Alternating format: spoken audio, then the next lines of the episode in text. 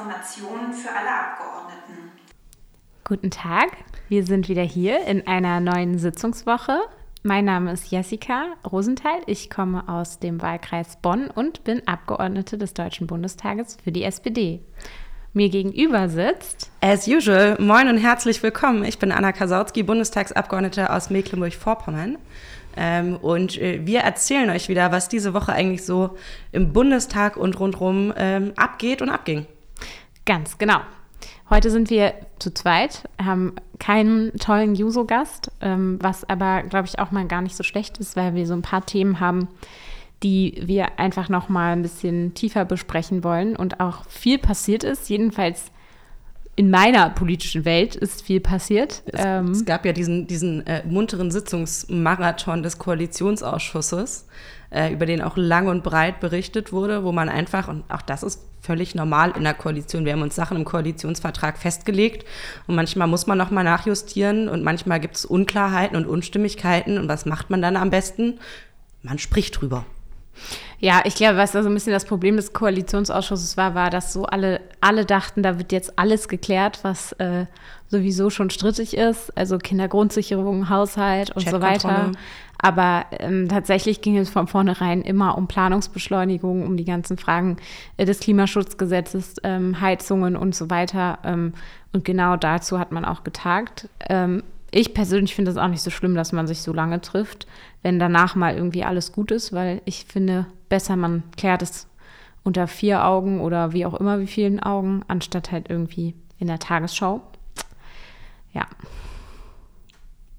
Aber ähm, eine Sache wurde äh, diese Woche von Hubertus Heil in der, Ko in der Koalition, sage ich schon, in der Fraktion verkündet, äh, wo äh, ich äh, nicht nur innerlich gejubelt und geklatscht habe. Und ich glaube, Jessie, dir ging es ganz genauso.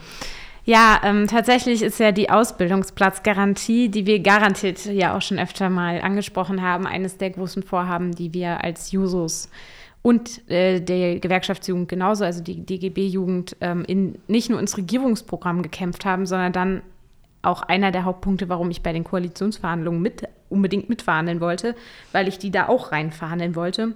Und wir haben es sozusagen durch die ganzen Prozesse, also jetzt seit drei Jahren, haben wir es geschafft, sozusagen dieses Projekt äh, durchzuziehen und überall reinzukriegen.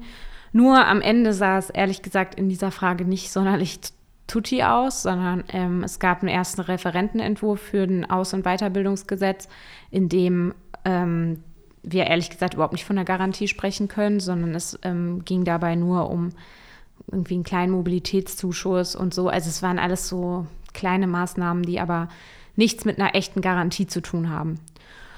Und dann haben wir ziemlich viel diskutiert.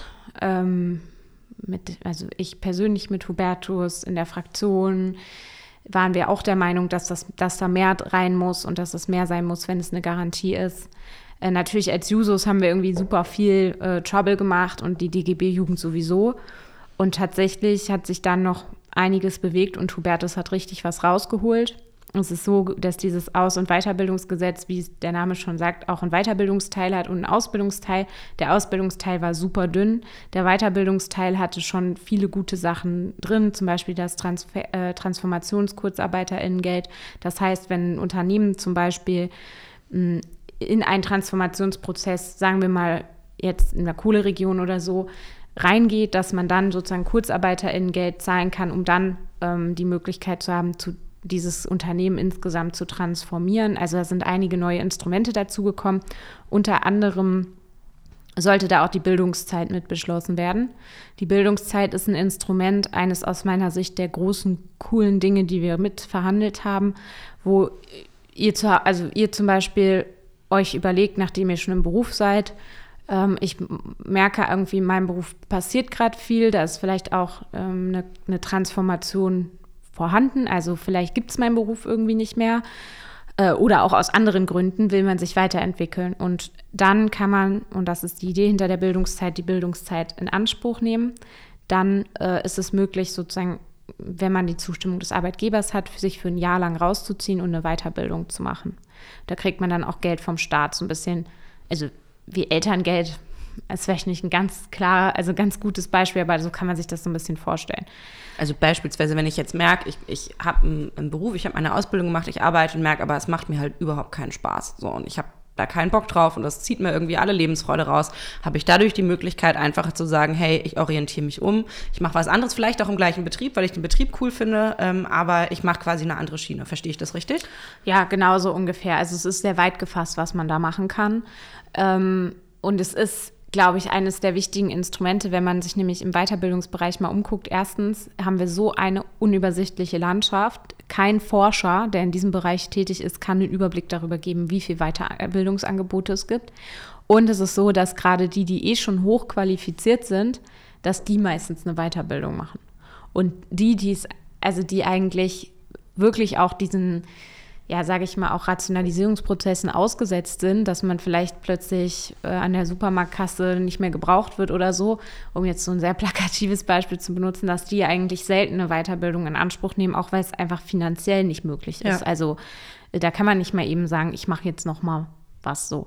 Das sollte diese Bildungszeit so ein bisschen ausheben. Das Problem war natürlich, dass wir es im Koalitionsvertrag nur durchbekommen haben mit der FDP, weil es ähm, eine Vereinbarung mit dem Arbeitgeber geben muss. Das heißt, der Arbeitgeber muss zustimmen. Das ist natürlich eine hohe Hürde, weil äh, der Arbeitgeber dann natürlich auf diese Person verzichtet. Er hat dann zwar keine Kosten, aber trotzdem verzichtet er dann eben für ein Jahr oder so auf die, auf die Fachkraft. Auf die, die Fachkraft, hat. genau. Deswegen weiß ich eh nicht, ob das Instrument so jetzt in diesem Punkt so komplett auch genutzt werden können würde. Aber trotzdem ist es halt eine gute Sache. Diese Bildungszeit wollte Christian Lindner und die FDP nicht. Die haben das blockiert, das ganze Gesetz wegen dieser Bildungszeit, weil die gesagt haben, das wird alles zu teuer, das wollen wir nicht, obwohl es im COA-Vertrag drinsteht, übrigens auch schon ziemlich detailliert. Und deswegen wurde dieses Gesetz blockiert. Und dann ähm, ist Hubertus eben nochmal in die Verhandlungen gegangen, natürlich auch mit ja, diesen klaren Appellen von Fraktionen, Jusos, DGB-Jugend nochmal im Rücken und er ist mit was wiedergekommen, wo ich ehrlich gesagt ziemlich happy bin. Die Bildungszeit ist leider jetzt nicht mehr drin im Gesetz, was natürlich echt schlecht ist, was aber nicht heißt, dass wir das nicht noch später auch nochmal mit einem Gesetzesentwurf ähm, versuchen wollen. Ähm, vielleicht auch, wenn man noch mal länger beraten konnte, auch mit der FDP. Aber was eben drin ist, ist die Ausbildungsplatzgarantie. Und zwar ist es so, dass es ein Gesetz, jetzt einen gesetzlichen Anspruch für junge Menschen gibt, eine Ausbildung zu machen. Und das ist immer das, was wir sozusagen jetzt Mindestmaß für die Garantie auch ein, ähm, eingefordert haben. Und ich meine, wir arbeiten hier im Parlament wirklich schon seit Tag eins, seit wir hier sind, arbeiten wir daran, auch zusammen der DGB-Jugend, das alles in einem Konzept auszuformulieren und so. Und es war so frustrierend zu sehen, dass all diese Arbeiten völlig egal waren, weil sie sich im Gesetz nicht wiedergefunden haben. Und letztlich ist es jetzt so, dass, es, dass sich genau das wiederfindet. Ähm, und ich finde, das zeigt halt auch, dass sich so ein politischer Kampf einfach lohnt, dass man sich reinhängt und dass man dann auch was rausholen kann. Und vielleicht haben viele von euch auch schon gehört, dass, dass ja so viele Ausbildungsplätze unbesetzt sind. Und das das eigentliche Problem ist. Und vielleicht fragen, fragt ihr euch dann, wieso dann eigentlich eine Ausbildungsplatzgarantie? Erstmal ja, es stimmt, es sind viele Ausbildungsplätze unbesetzt. Oft ist es regional sehr unterschiedlich, branchenspezifisch sehr unterschiedlich. Es sind auch oft Ausbildungsbereiche, die nicht gut bezahlt werden oder wo keine gute Qualität da ist. Es ist auch so, ähm, dass wir gleichzeitig den Trend haben, dass immer weniger Betriebe ausbilden. Also so wenige wie, weiß ich nicht, äh, unter 20 Prozent. Das ist schon heftig. Ja. Und gleichzeitig haben wir aber auch den Trend, dass immer mehr junge Menschen keinen Ausbildungsabschluss in Deutschland haben. 2,3 Millionen Menschen haben jetzt, junge Menschen haben jetzt schon kein Ausbild, keine Ausbildung und der, der, die Tendenz ist steigend. Wir haben gleichzeitig über 200.000 junge Menschen im Übergangsbereich, die da einfach nur geparkt sind. Die kommen, also die haben die Schulpflicht abgesessen, in Anführungsstrichen, und kommen dann ihrem Ausbildungsabschluss keinen einzigen Schritt näher, weil sie immer nur in irgendwelchen Maßnahmen rumhängen. Und das ist das, wo wir sagen, es gibt eben zwei Seiten der Medaille. Auf der einen Seite müssen wir unbedingt die duale Ausbildung stärken. Unternehmen müssen ihrer Verantwortung gerecht werden und müssen auch stärker ausbilden. Und ja, wir müssen auch was dafür tun, dass zum Beispiel Auszubildende sagen, hey, ich mache meinen Ausbildungsplatz vielleicht woanders. Aber das muss man sich auch leisten können. Das heißt, man braucht Azubi-Wohnheime, man muss äh, unterstützt werden, was die, was die Preise für Mobilität und so weiter angeht. Also das ist ganz wichtig.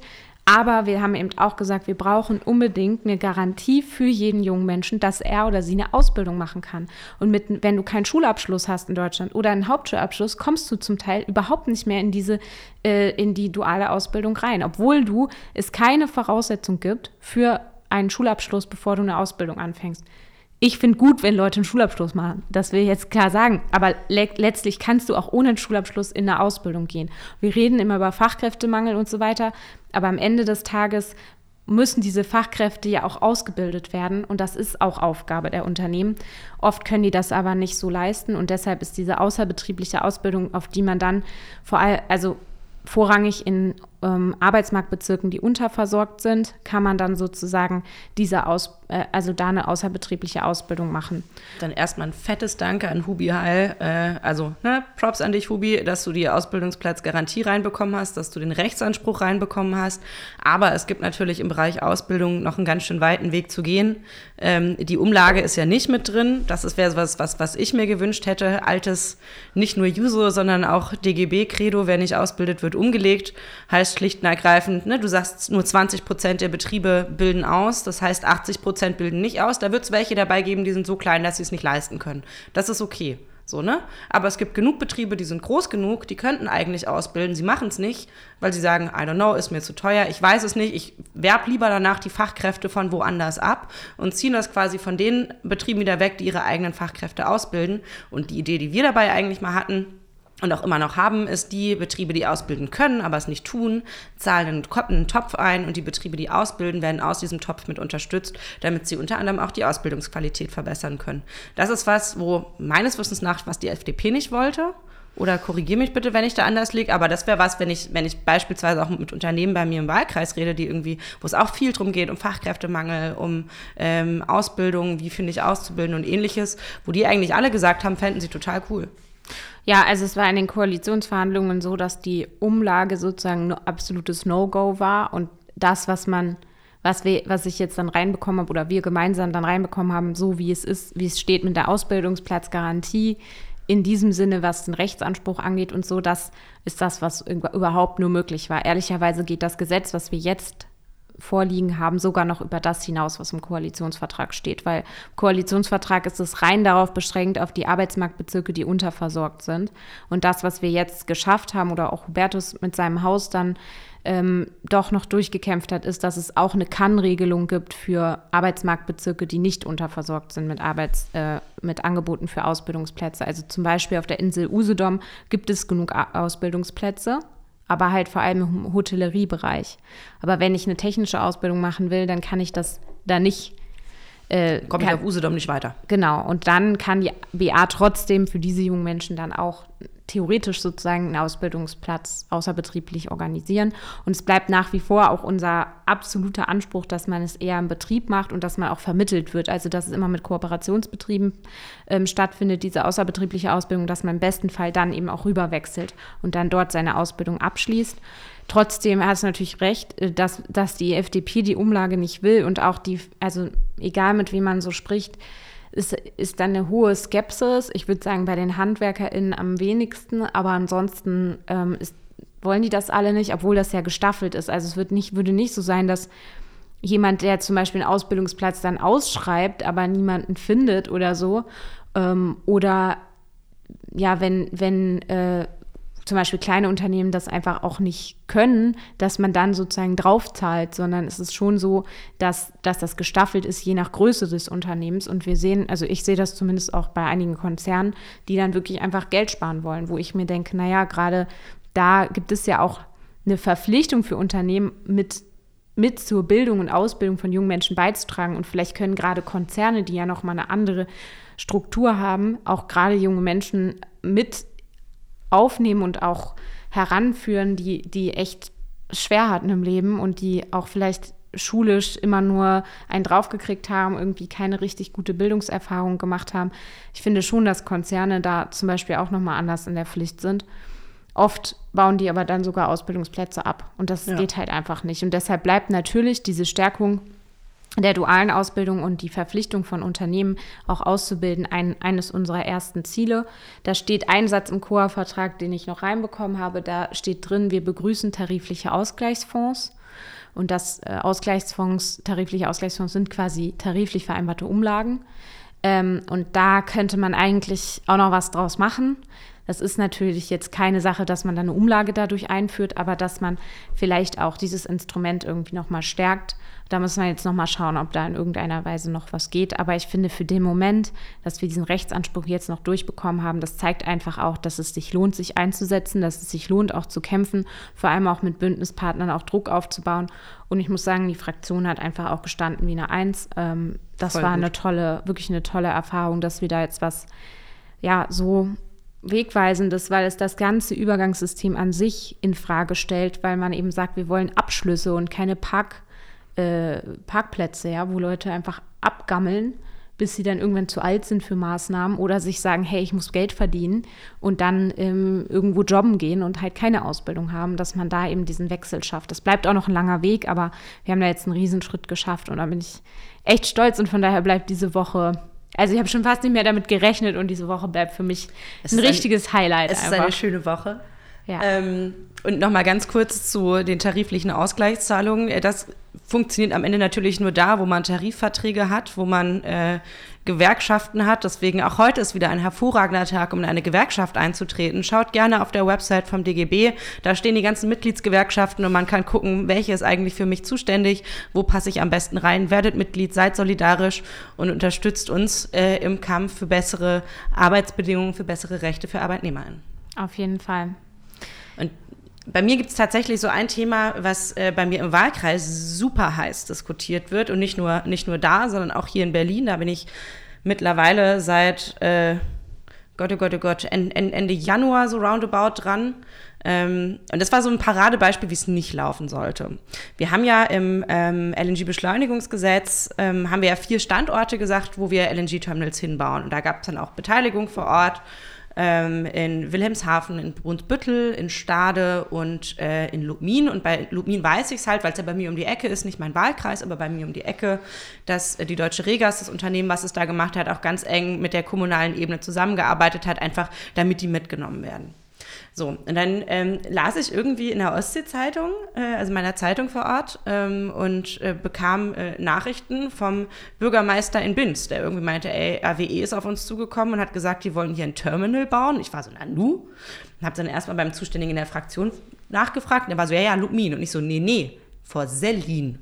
Nee, nee, Lubmin. Und ich so, ja, nee, aber bei mir geht es gerade vor Selin, also vor der, vor der ähm, äh, Ostküste Rügens, mitten in der Proravik, das ist so da, da sind Binz, da ist Selin, ähm, da ist weiter unten Göhren, Sassnitz, also das ist so quasi die große Bus Bucht, wo so der Tourismus-Hotspot auf Rügen ist. Und dazu muss man wissen, Rügen lebt vom Tourismus. Wir haben da nicht wirklich andere Einnahmequellen. Ähm, und da gab es natürlich sehr, sehr große Sorgen auch bei den Bürgermeistern, mit denen habe ich mich jetzt auch regelmäßig getroffen, zusammen auch mit VertreterInnen äh, der Landesregierung in MV, ähm, dass wir da einfach einen engen Draht haben, dass wir Informationen austauschen. Der ursprüngliche Plan war vier bis sechs Kilometer vor der Seebrücke von Selin. Ähm, und eine der großen Sorgen, die da waren, war natürlich irgendwie das konstante Brummen von, von diesen Anlagen. Äh, hört man das am Strand? Zwischenzeitlich lag da mal ein Schiff, man hat es gehört. Äh, und müssen wir uns auch ehrlich machen, niemand von uns will irgendwo in Urlaub fahren, du 24-7 so ein Brummen hörst.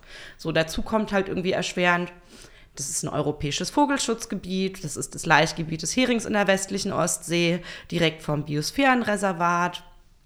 Weiß ich nicht, ob das so ein guter Standort ist. Ähm, und ähm, ganz am Anfang, wenn man irgendwie gefragt hat, was gibt es denn für Alternativen, hieß es immer, es ist alternativlos. Ähm, und dann hat sich ganz viel irgendwie im Hintergrund getan. So, ne? Ich habe mit den Bürgermeistern geredet, ich habe natürlich auch mit den Leuten in der Fraktion geredet, nicht nur die, die für Energie zuständig sind, auch die, die für Tourismus zuständig sind. Wir hatten jetzt diese Woche auch ein Treffen im BMWK. Ähm, ich habe ähm, auch mit Leuten aus dem Kanzleramt darüber gesprochen, habe gesagt, Leute, ganz ernsthaft, ihr könnt doch nicht irgendwie über den Kopf der Leute hinweg sagen, das kommt jetzt dahin, ist alternativlos, hilft alles nichts. Ähm, wenn irgendwie noch nicht mal die Frage geklärt ist, brauchen wir das überhaupt? Ähm, da sagen mir jetzt unsere Energieleute beispielsweise, ja, wir brauchen das, wir brauchen weitere Kapazitäten, ähm, weil man jetzt im Winter gemerkt hat, als wir diese Minusgrade hatten, dass die Gasspeicherstände jeden Tag um ein Prozent gesunken sind. Wir hatten jetzt einen milden Winter, wir hatten Glück. Und ich will nicht, dass irgendwie das Licht ausgeht, äh, ich will nicht, dass es kalt wird in den Wohnungen, also ähm, ist es nicht schlecht, wenn man Pufferkapazitäten aufbaut. Ich warte dann noch auf die finalen Zahlen, also wie groß das irgendwie sein muss, da höre ich unterschiedliches, aber augenscheinlich nach meinem aktuellen Kenntnisstand wird es gebraucht.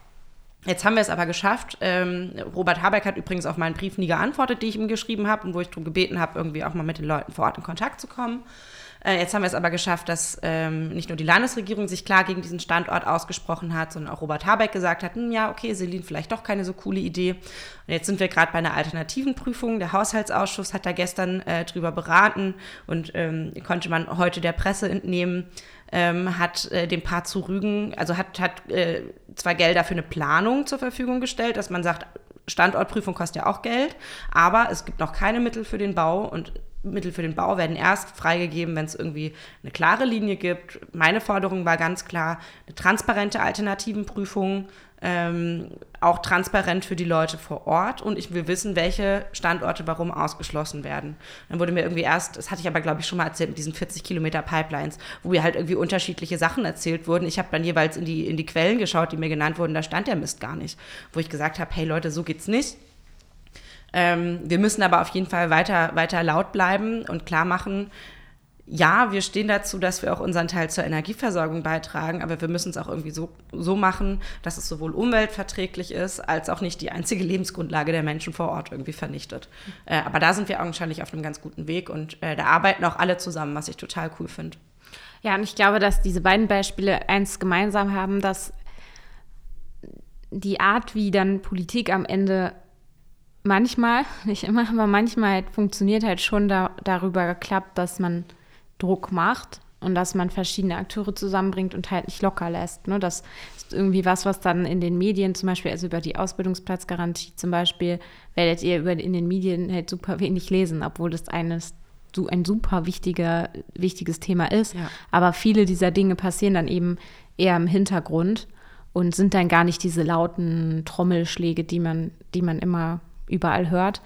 Was nicht heißt, dass, dass das nicht auch dazugehört, finde ich. Und ich denke auch manchmal, dass es so langsam geht und so behäbig ist, es ist auch was, was mir voll auf die Nerven geht, weil ich immer denke, ja, es ist doch völlig klar, dass man das so nicht machen kann. Aber es ist halt eben nicht, sondern man muss dann eben doch echt hart verhandeln und das passiert halt nicht irgendwie im Plenum bei einer guten Rede oder im Ausschuss, sondern das ist viel Hintergrundarbeit, viel Gespräche führen, viel mit Leuten irgendwie Leute überzeugen und mitnehmen und sagen, hey, das ist eben der falsche Weg. Ne? Und dann, dass man sich dann aber auch trotzdem durchsetzen kann, ist schon was, was dann, ja, was dann irgendwie auch zeigt, dass man hier nicht umsonst sitzt, sondern ja. dass, dass es doch auch einen, einen Unterschied machen kann. Ja, nicht immer, aber manchmal machen kann. Und ich meine, der Job ist super stressig. Mir macht aber auch total viel Spaß, genau wegen solchen Momenten, weil ich merke, es macht einen Unterschied, dass, dass ich hier bin. Es macht einen Unterschied, dass ich irgendwie durch die Fraktion renne und alle völlig wild mache ähm, und ähm, Aufmerksamkeit auf ein Thema lenke, was vorher gar nicht, gar nicht so im Fokus war. Und das ist ja bei dir in der Ausbildungsplatzgarantie ähnlich. Du bist, du bist ähm, dran geblieben, du hast nicht locker gelassen ähm, und auch wenn es zwischendurch immer wieder Rückschläge gibt, man sich denkt, boah, das kann doch nicht sein und es jetzt auch nichts ist, wo man sich dann irgendwie äh, toll die Sternchen irgendwie ähm, ans Revers äh, heften kann, ähm, aber diese, diese kontinuierliche Arbeit bringt einfach was. Mhm. Meine, man verliert natürlich auch Kämpfe, so gehört es ja auch dazu. Ne? Also ja. man kann sich nicht immer durchsetzen, aber es zeigt ja dann doch gerade diese zwei Beispiele, dass es eben manchmal doch durchaus möglich ist. Wir hatten tatsächlich gestern äh, im Ausschuss, äh, im Digitalausschuss, hatten wir noch ein total spannendes Thema. Also wir hatten auch im Ausschuss Ernährung und Landwirtschaft total spannende Themen, weil wir sehr intensiv über Fischerei diskutiert haben. Aber das erspare ich euch an der Stelle. Ähm, ansonsten hit me up, schreibt mir irgendeine Nachricht auf Instagram. Ich erkläre das gerne ausführlich. Ähm, aber im Digitalausschuss ähm, haben wir uns über äh, generische KI äh, und insbesondere über ChatGPT unterhalten. Und das ist ja was, was jetzt auch vermehrt durch die Medien gegangen ist. So von wegen, um Gottes Willen, schreiben jetzt Schüler in ihre Hausarbeiten nicht mehr mhm. selbst und ähm, ähm, müssen wir überhaupt noch denken. Ähm, und ich habe mir das natürlich auch mal angeschaut. Und äh, ich finde es total spannend, weil so eine KI, also zum einen KI ist auch nur ein trainierter Algorithmus. So, ne? Macht euch das immer bewusst. Das ist keine Intelligenz. Ähm, Und ähm, die kann uns natürlich helfen und die kann uns unterstützen. So beispielsweise macht mein Büro mir ähm, einen Pressespiegel, also quasi von meiner lokalen Zeitung aus den ganzen äh, unterschiedlichen Lokalausgaben. Was ist vor Ort gerade relevant? Was steht an? Und wir hatten jetzt Teamklausur letzte Woche und da war äh, ein Vorschlag, was man irgendwie besser machen kann. Hey, wollen wir nicht irgendwie beim Inhaltsverzeichnis vom Pressespiegel irgendwie nochmal jeden Artikel irgendwie in einem Satz zusammenfassen? Was erstmal total hilfreich klingt, so in einem Satz zusammenfassen, aber dann überlege ich mir, wie lange ich brauchen würde, um so einen Zeitungsartikel auf einen Satz runterzudampfen. Ähm, und das ist sowas, wo ich sagen kann, ChatGPT, fass mir das bitte mal in einem Satz zusammen. Das klappt manchmal echt gut, manchmal denkst du dir, okay, das könnte man auch so machen, dann kannst du es immer noch ändern. Aber das ist was, wo es tatsächlich Arbeit erleichtern kann. Ähm, geht aber nicht davon aus, äh, dass euch das alles Mögliche macht, weil äh, ChatGPT, wer das nicht weiter weiß, erfindet es gerne Sachen dazu. Ähm, ich habe mal nach dem europäischen Aal gefragt, wie man den retten kann. Da meinte das so, so, so Geschichten wie, hey, Punkt 1, Schutz der Laichgebiete, wir müssen kleine Flüsse und Bäche äh, schützen, was erstmal total logisch klingt. Und das ist das Gefährliche dran, es klingt logisch ähm, aber völliger Bullshit ist, weil der europäische Aal gar nicht in Flüssen und Bächen leicht, sondern in der Sargasso-See vor Kuba. So, äh, das ist, also, hm. ähm, und gestern habe ich dann äh, den, den, gleichen Trick nochmal gemacht und habe das dann bei Instagram äh, auch gepostet. Und das war auch der erste Versuch, den ich da gepostet habe. Ich habe nach Arnold Ruge gefragt. Kennt man nicht so, nicht so verbreitet der Typ, aber äh, total spannender Charakter. Der war in der Paulskirchenversammlung 48 mit dabei und für seine Zeit ultra progressiv, irgendwie auch was Demokratieverständnis und Freiheitsverständnis und so angeht. Ähm, und der kommt äh, von der Insel Rügen, der kommt ähm, aus äh, Bergen auf Rügen, deswegen kenne ich den. Ähm, und habe einfach mal gefragt, erzähl mir mal alles, was du über den weißt. Und da klang das auch total sinnvoll, hat mir irgendwie die Hauptwerke genannt und, so, und sowas. Ähm, und äh, mein einer Mitarbeiter schreibt gerade eine Hausarbeit über den. Und ich habe dem das dann einfach mal rübergeschickt, habe gesagt, kannst du mal, also so ein paar Sachen habe ich dann selbst schon gewusst, so von wegen, kehrte 1862 aus dem Exil zurück, lebte und arbeitete in Dresden und starb da. Stimmt nicht, der ist 1880 in Brighton, England gestorben. Ähm, Aber wieso, wieso ähm, kommt der dann überhaupt? Also, wieso kommt das überhaupt als Ergebnis raus? Ja, wenn es nicht weiter weiß, dann also diese KI ist nicht drauf, also ist auf Sprache ausgelegt. Deswegen hast du so das Gefühl, als würdest du quasi mit einem Menschen schreiben. Ähm, und ich kenne den Algorithmus nicht. Ich weiß nicht, wie das genau funktioniert. Ich kann mir vorstellen, woran es liegen könnte. Das gibt einem auch keine Quellen aus. Äh, das heißt, du kannst es auch nicht überprüfen. Ähm, das ist sehr echt schlecht. Aber äh, es gibt da andere ich als Historikerin direkt sehr gibt, alarmiert. Es gibt andere KIs, äh, die machen das. Äh, ich bin auch gespannt, was da irgendwie in den neuen Versionen mit, mit rauskommt. Ähm, aber das ist halt immer so ein bisschen, es ist Licht und Schatten, Fluch und Segen. Also es kann unterstützen bei super vielen Sachen. Ich kann sagen, bring mir hier mal Struktur rein. Überlegt euch bitte ganz genau, was ihr da an Informationen reingebt. Bitte keine personenbezogenen Daten. Bitte keine Sachen, die irgendwie eingestuft geheim oder ähnliches sind. Ähm, weil ihr nicht mal wisst, was dieses Programm am Ende damit macht. So. Ähm, aber wenn ich sage, bring mir hier mal Struktur rein ähm, oder mach mal einen Vorschlag für eine Tagesordnung oder so, ähm, dann kann sowas schon unterstützen. Also es, äh, ich, ich habe auf jeden Fall Spaß dran, damit so ein bisschen rumzuspielen und es auszuprobieren. Bei den Aalwitzen hätte es besser sein können, sowas wie General, Real und so. Ähm, da hätte ich mir, also das sind jetzt meine Vorschläge gewesen. Da wurde es fast teilweise einfach nicht witzig. Ähm, aber äh, ja, und was man auch immer im Hinterkopf behalten muss bei so Geschichten, wer hat so einen Algorithmus eigentlich trainiert? Also wer gibt die Daten ein? Zum einen, diese Daten sind biased. Ähm, es ist nach wie vor so, da gab es irgendwie, hatte ich, hatte ich äh, im Internet gesehen, da hat jemand gefragt nach irgendwie den äh, zehn äh, größten PhilosophInnen, dann hat er erstmal nur Männer genannt ähm, und natürlich nur EuropäerInnen und dann ähm, hat er gesagt, ja hey, äh, mach doch mal hier äh, warum sind es nur Männer? Gab es keine Frauen? Dann wurden noch Frauen dazu genannt. Dann irgendwie, warum äh, nur EuropäerInnen? Ja, du hast völlig recht. Hier sind irgendwie noch Leute, äh, die äh, nicht aus Europa kommen, dann hey, da sind irgendwie wieder nur Männer. Also behaltet sowas auf jeden Fall immer im Hinterkopf, ähm, wenn ihr mit sowas arbeitet. So eine KI ist immer nur so gut wie die Daten, mit der sie gefüttert ist. So und äh, diese Daten sind ganz häufig sehr weiß, sehr männlich äh, und, sind, und sehr sie europäisch. reproduzieren ja auch Strukturen. Und einfach. sie reproduzieren Vorurteile und Strukturen. Und ähm, wer hat diese Daten da eingegeben? Wer hat die KI damit gefüttert? Im Zweifelsfall nicht gut bezahlte Menschen, sondern ClickworkerInnen, ähm, die irgendwie ausgebeutet werden dafür. Hm.